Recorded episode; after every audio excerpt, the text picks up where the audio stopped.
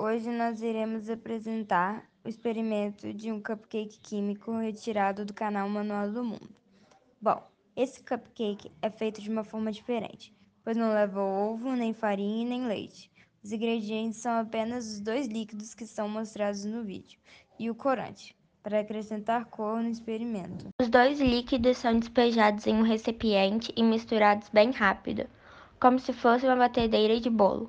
Logo após misturar bem, o cupcake começa a crescer e aumentar de tamanho, como se fosse um bolinho com fermento. Após alguns minutos, o cupcake endurece e fica com uma textura bem rígida. Mas por que isso acontece? Bom, como já era de se imaginar, não é um cupcake de verdade e nem pode ser ingerido. Na verdade, é uma espuma de poliuretano. Sim, o mesmo material que é feito um para-choque de carro. Mas então, esse experimento não tem nada a ver com bolo?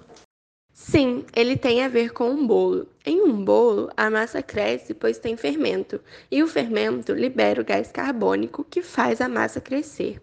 Neste experimento, também temos uma reação química que libera o gás carbônico e faz a massa crescer. Um dos líquidos utilizados para fazer o experimento é o poliol, que é uma molécula bem comprida, que tem vários grupos como se fosse um álcool. E outro líquido utilizado é o isocianato, que é como se fosse uma molécula que tem dois pontos que podem se ligar com o poliol.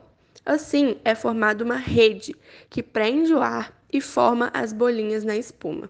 E o que era líquido vira sólido, pois vai se formando uma única molécula cada vez maior, crescendo junto com o gás.